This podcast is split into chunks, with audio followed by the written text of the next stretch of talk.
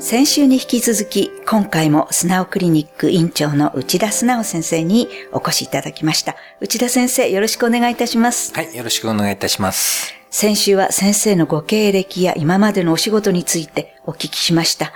今週は先生が開業されるいきさつですね。どのようなことを考えて、これから開業してどのようなことをまた目指しているかということについて聞いていきたいと思います。では先生お願いいたします。はい。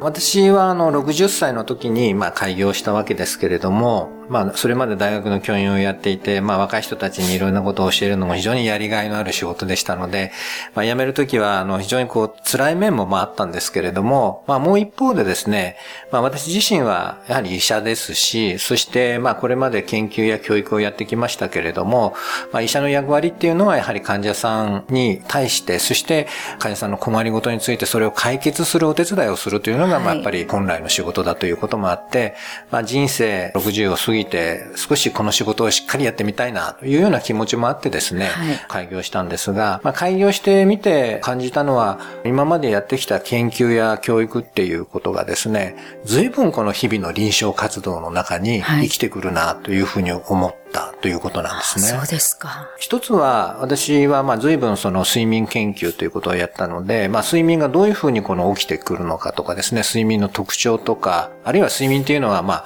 あの、橋爪さんもこれまでいろいろこのお睡眠に関わってこられたことってご存知と思いますけれども、はい寝ている時だけの問題ではないんですよね。そうですねまあ一番大事なのは、この24時間の中に、この睡眠っていうものが、まあ位置しているし、それから寝ていない時間帯の過ごし方も、やはり睡眠に対しては非常にこう、大きな影響を与える。それはまあ身体的な活動だけではなくて、はいまあ精神的な意味でのいろいろなこの悩みだとかですね、はいそういったことがですね、睡眠に対して影響を与えるということがまあ大きくあるというふうにそうで思うんですすねね。。こう、睡眠だけ切り離して夜だけどうこうっていうことは絶対ないですね。はい一日で考えないといけないっていうことですよね。で、その中では、まあはい私はまあ早稲田大学にいた時はスポーツ科学部にいたんですけれども、身体運動ですね。はいまあこういったものが睡眠に対しては、あの非常にこう大きな影響がある。したがって、こういうものをどういうふうにその、あの患者さんの中にこう導入していったらいいのかというようなことについてもですね、大学時代は運動指導というようなことも、まあ一生懸命やっているその専門の先生もおられましたし、そういう人たちとの活動をしたり、あるいは若い学生ではありますけれども、はい。ゼミのレクリエーションの時間などではですね、はい。一緒にこうスポーツをしたり、その時ははい。体育の先生のような形でですね、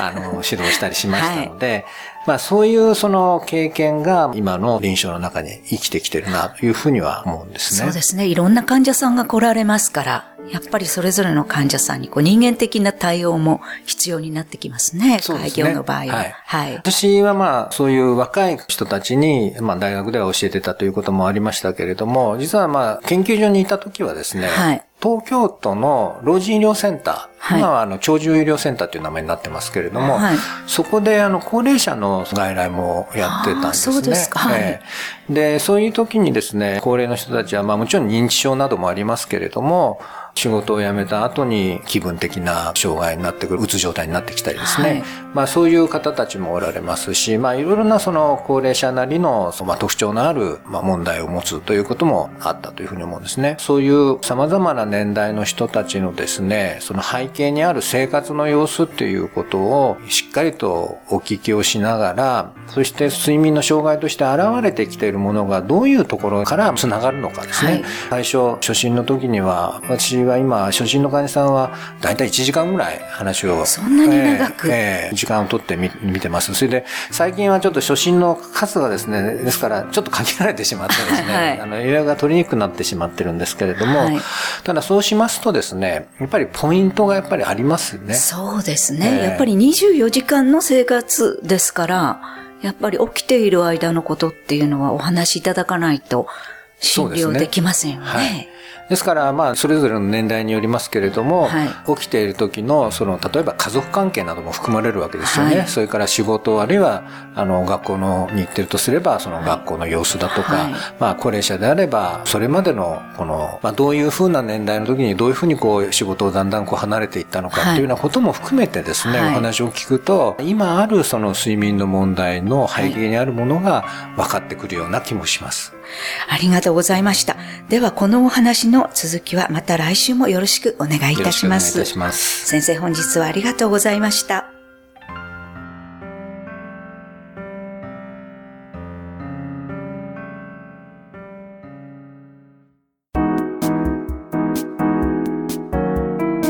ここでパシーマファンクラブのコーナーです。このコーナーでは、キルトケットのパシーマをご愛用の方からのお便りをご紹介します。友人がパシーマの製品を愛用していて、パッドシーツ、キルトケットを使用しています。お店の方から羽毛布団の下に使ってくださいと言われ、首周りも綿に包まれ、埃も出さず、寝つきも良いです。出会えてよかったです。お便りありがとうございます。パシーマの社長、架橋さんからは、お布団屋さんは正しい使い方を教えてくださいましたね。たまに布団の上に置く方もあるとか、それではパシーマの良さが出ません。肌に近いところに使うのがパシーマの使い方です。これから暖かくお休みください。というメッセージをいただきました。次のお便りをご紹介します。一年中愛用させていただいています。一年目ですが、子供に孫にと8枚目のパシーマを求めました。他の商品にも挑戦してみようかなと考えています。もう私にはなくてはならない商品です。お便りありがとうございます。パシーマの社長、架橋さんからは、お孫さんにパシーマですね。ありがとうございます。スリーパーや湯上がりタオルなどもあります。ぜひプレゼントしてください。健やかな成長を記念します。というメッセージをいただきました。以上、パシーマファンクラブのコーナーでした。免疫力は深い眠りから。くるまれて眠るとすっごく優しい肌触りで気軽に洗えて清潔だし使ってみたらわかるから。抜群の吸水性と肌触り。ガーゼと脱脂綿のパシーマ。パシーマはふるさと納税でも大人気。ふるさと納税パシーマで検索